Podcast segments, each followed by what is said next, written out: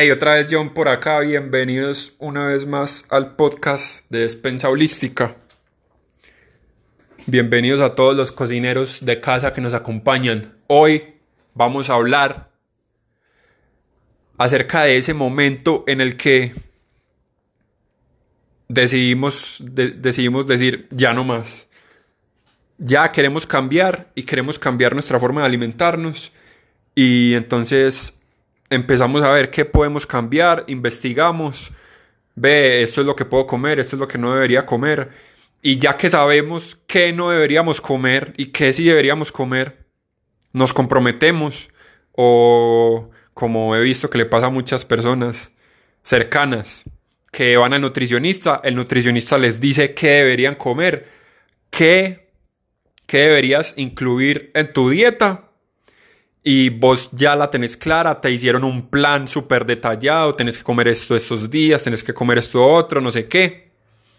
Y simplemente empiezan, empiezan los días, está súper bien, está súper, súper confiado, empezás a, a cambiar tu forma de alimentarte.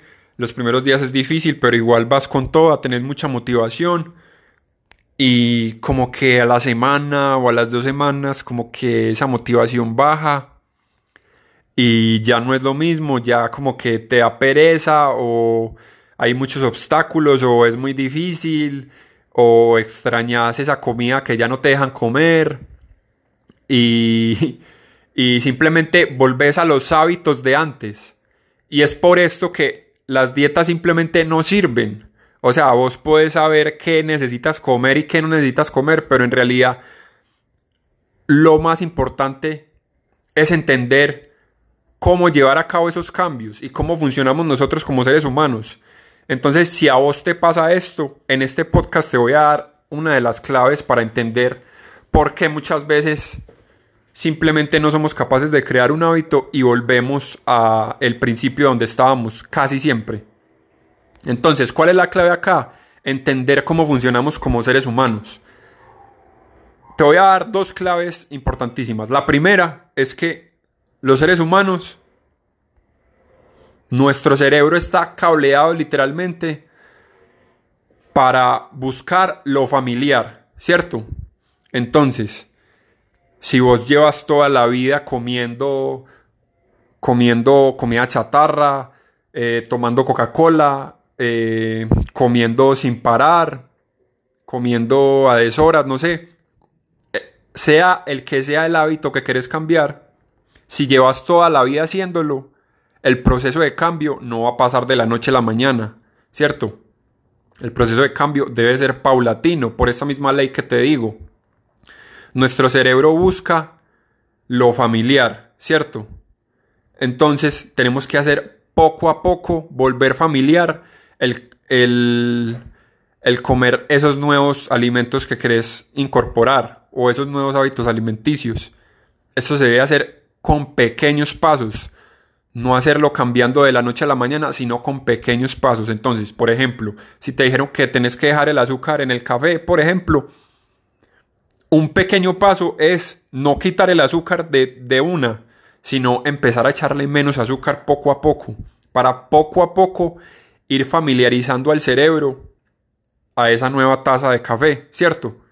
Esa es una de las claves, entender que no se trata de generar cambios bruscos, porque entre más cambios bruscos generemos, más resistencia va a generar nuestro cerebro y a lo, último vamos a terminar a terminar mandando todo a la mierda, como muchas veces pasa. Y por eso es que las dietas no funcionan, porque simplemente te quieren cambiar de la noche a la mañana y no es tan así. Debe ser un proceso más despacio, más, más,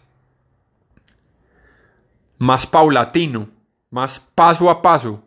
Debe ser literalmente haciendo pequeñas micromejoras cada día que se van amontonando y a la final esa nueva, esa nueva forma de actuar se vuelve familiar a tu cerebro. Bueno, y la segunda clave el episodio de hoy va a ser un poquito más cortico, va a ser como 10 minuticos. La segunda clave va a ser, mm, es muy importante y es entender que nosotros, como seres humanos, no somos racionales, somos emocionales. Es por esto que, sí, vos sabes qué es lo que te hace mal y qué es lo que debes cambiar, pero igual seguís haciéndolo. ¿Por qué?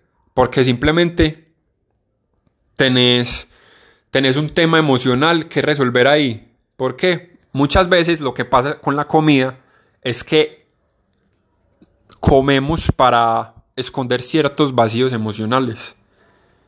Y cuando hacemos esto, el problema no es de, no es de, de, o sea, el problema no es de querer dejar de hacer algo o no. El problema es más a fondo, más de raíz, y es entender qué emociones, o sea, en, cuando, estoy, cuando estoy volviendo a esos hábitos anteriores, qué emociones son las que, las que tengo adentro de mí, porque muchas veces, por ejemplo, a mí me pasa mucho, y es que en momentos en los que estoy muy pensativo, con mucha ansiedad por, no sé, por el futuro, por porque todo me salga bien, porque este episodio salga bien, no sé, cualquier cosa. Como que me agarran, me agarra esa ansiedad y, y mi reacción es ir por unas galletas, ir por unas Oreos, ir por, no sé, por un dulce. Y eso muchas veces no lo, no lo, no lo tenemos bien en nuestra conciencia. Creemos que el comer a todas horas es totalmente normal, pero muchas veces está ligado a las emociones que tenemos en el momento. Yo, por ejemplo, no era consciente de eso. Muchas veces yo era capaz de mantener comiendo durante todo el día, a toda hora. Y no era que tuviera hambre, sino que tenía, tenía muchos, muchos pensamientos dentro de la cabeza y, y esos pensamientos me generaban me, generaban ganas de comer como para callarlos, ¿cierto?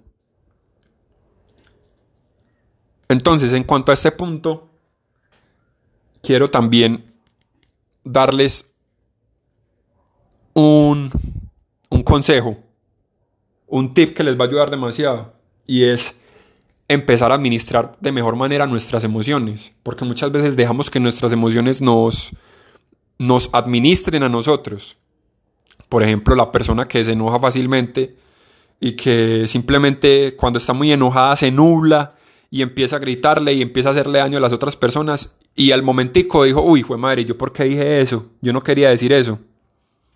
Ahí en esos momentos nos está administrando nuestra emoción. Por ejemplo, a mí me suele pasar que me administra la emoción porque tengo, tengo, no sé, ansiedad, tengo pensadera por el futuro y y voy me como algo. Ahí me administró la emoción, ¿cierto? Entonces, la clave es ser conscientes de cuándo nos está administrando la emoción y empezar a administrar nosotros nuestra emoción. Y una, una forma de hacerlo que a mí me ha ayudado mucho es, es la, la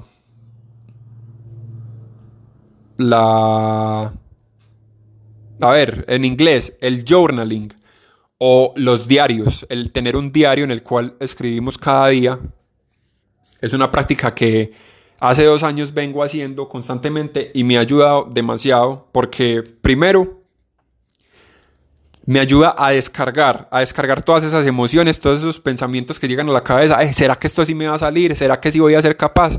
No, yo no voy a ser capaz. Eh, ¿yo por qué hice eso? Todos esos pensamientos que tenemos en la cabeza y que muchas veces nos, nos, nos, nos controlan de cierta forma, no nos mantienen en el, en el momento presente. El descargar esos, esos pensamientos en un diario te ayuda a tener mucha más claridad, mucha más claridad a la hora de actuar y a la hora de llevar a cabo todas tus acciones. Entonces, simplemente el hecho de escribir lo que estás pensando te descarga. Y ya no vas en el mundo con ese montón de cosas que te están martillando la cabeza, sino que las descargas en el diario y puedes seguir, puedes seguir viviendo tu vida sin esa carga, ¿cierto? Y muchas veces esa carga nos lleva a actuar de ciertas maneras, como en ocasiones es elegir tener malas elecciones alimenticias. Entonces, gente, básicamente eso era el episodio de hoy.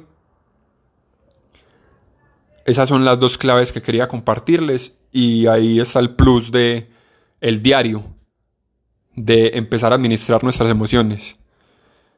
Para recapitular simplemente lo de nuestro el capítulo de hoy es entender que como seres humanos buscamos lo familiar,